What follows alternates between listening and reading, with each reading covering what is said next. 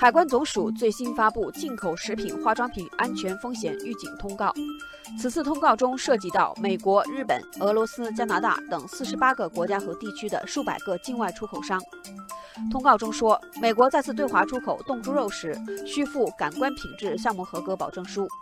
韩国再次出口养殖制作及保藏藻类制品时需随附菌落总数项目的监测报告；印度尼西亚再次出口食用棕榈油时需随附砷项目的监测报告；挪威再次出口养殖冷冻鲑鱼时需随附传染性鲑鱼贫血病项目的监测报告等等。据了解，列入风险预警的企业所生产经营的食品、化妆品，曾经发生过不符合我国法律法规而被拒绝入境的情况，达到进口食品不良记录管理实施细则所规定的批次。网友苹果绿说：“只有监管要求越来越规范，才能最大可能保证商品质量。”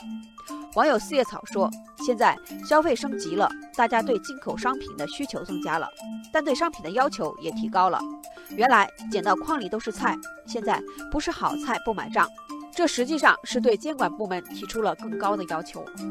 网友绿豆沙表示同意，他说：“只有监管的要求提高了，才能让消费者买的放心，吃的放心，用的放心。”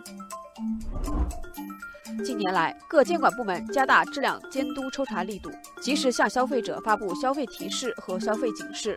网友小蝴蝶说：“必须点赞！作为新手妈妈，需要这样及时的信息，